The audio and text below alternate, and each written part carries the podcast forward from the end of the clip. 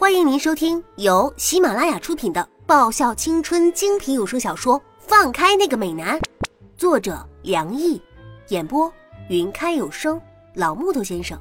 欢迎订阅。第二十四章。嗯，韩芷现在这样，很值得记录下来。刘牧在笔记上迅速的记录着。赵岩站在球场的一角。看着那追逐的两个人，嘴角都溢开了一抹浅笑。在瞥见同样倚在一旁的沈良义后，他淡淡的开口：“不打算去阻止吗？那傻丫头，不会是真心想揍人的？”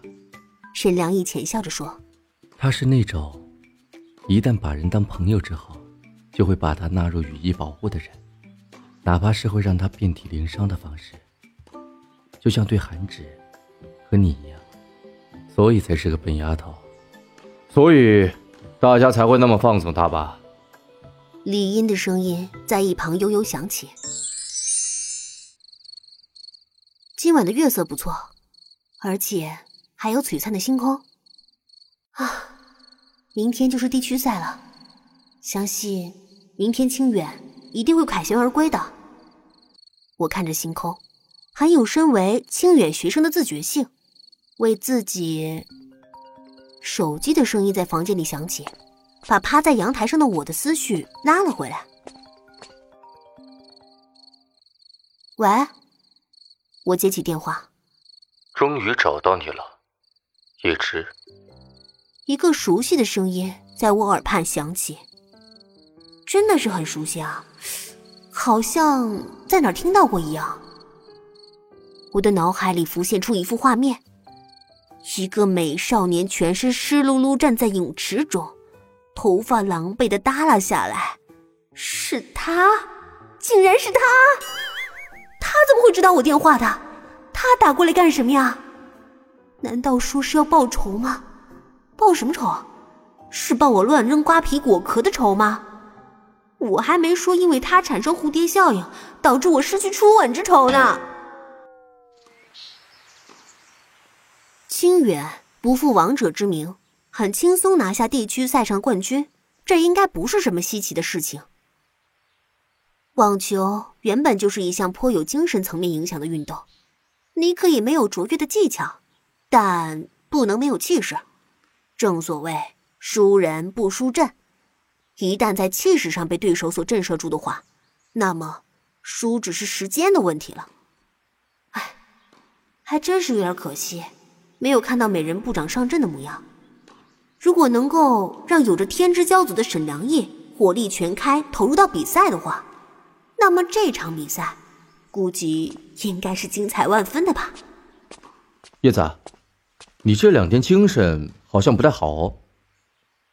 丁子文看了我一眼，啊，要是能好就怪了。就在地区赛前一天晚上。接到那个在一家不小心碰到拽的要命又倒霉的要命的男生的电话，我问他想怎样，他又不说，就是在电话那边一直的笑，笑的好像听到什么好笑的事情一样，笑得让人毛骨悚然。我后来在想，这个家伙是不是就是打一个电话让我听到他的笑声，然后起一身鸡皮疙瘩呀？还有。今天伤口拆线了，不得不说，那个缝合的医师技术还不错，疤痕又细又小，呈淡淡的粉红色。如果不是刻意留意的话，就会像是胎记一样。伤口是好了，这也就证明我指使人的光辉岁月正式的过去了。从昨天韩芷那一副磨刀霍霍像猪羊的模样，我就知道。这家伙打算像我指使他一样指使回来。要不，今天和华硕的练习赛，你请假回家休息好了。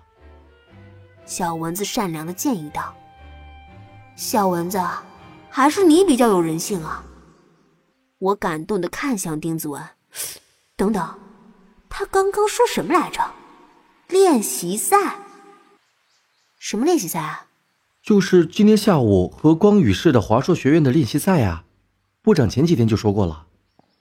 大概就是那几天我忙着支持韩芷的时候说的吧，难怪我没有留意到。听说那个华硕很有名的，从我们女生群听来的小道消息说，华硕网球部的正选个个都是美男，一出场简直就是男模队似的。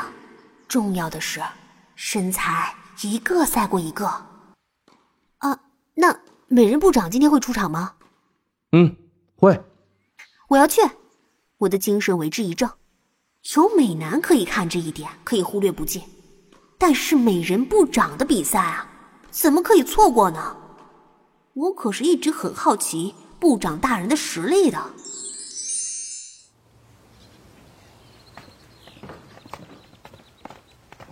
华硕学院果然是在关东地区出了名的贵族高中，那大门都是烫金的，金光闪闪，让人觉得刺眼。连个大门都宏伟无比，生怕别人不知道他们是贵族学院来着。而且那网球场的占地面积啊，乖乖，简直就是个网球俱乐部嘛！果然是用钱堆积起来的学校啊！我感叹着。才踏进网球场，便有一个男生走上前来：“沈同学，好久不见呢。”一个暧昧中带着磁力的魅惑嗓音响了起来。我看向那个人，哎，长得还真不错，那一头像是深秋的夜空一般幽蓝的头发很别致，灰白色的运动外套就那么随意的敞开着，里面同色的短袖运动衣的纽扣没有扣上。露出精致的锁骨，让人遐想连篇。那一双桃花眼隐藏在那副圆框眼镜之后，闪着晶莹的意外。嘴角的微笑优雅而暧昧，有种骚包的味道。不错，是个闷骚男。感觉就像是静候着寻找对手的弱点，然后伺机而动的狼一样。那，俊杰同学，好久不见。沈良义也扯出一抹浅笑。希望今天有一场精彩的比赛。那个叫做俊奇的家伙很官腔的说道：“典型的小公型男生嘛。”我喃喃自语说着。等我回过神来的时候，我这句话已经脱口而出了。那个俊奇已经石化在当场。叶子，你个死丫头！我们清远的脸都被你丢光了，韩芷一个栗子扣在我头上。待会儿别说你是我们网球部的经理。本集已播讲完毕，记得顺便订阅、评论、点赞、五星好评哦。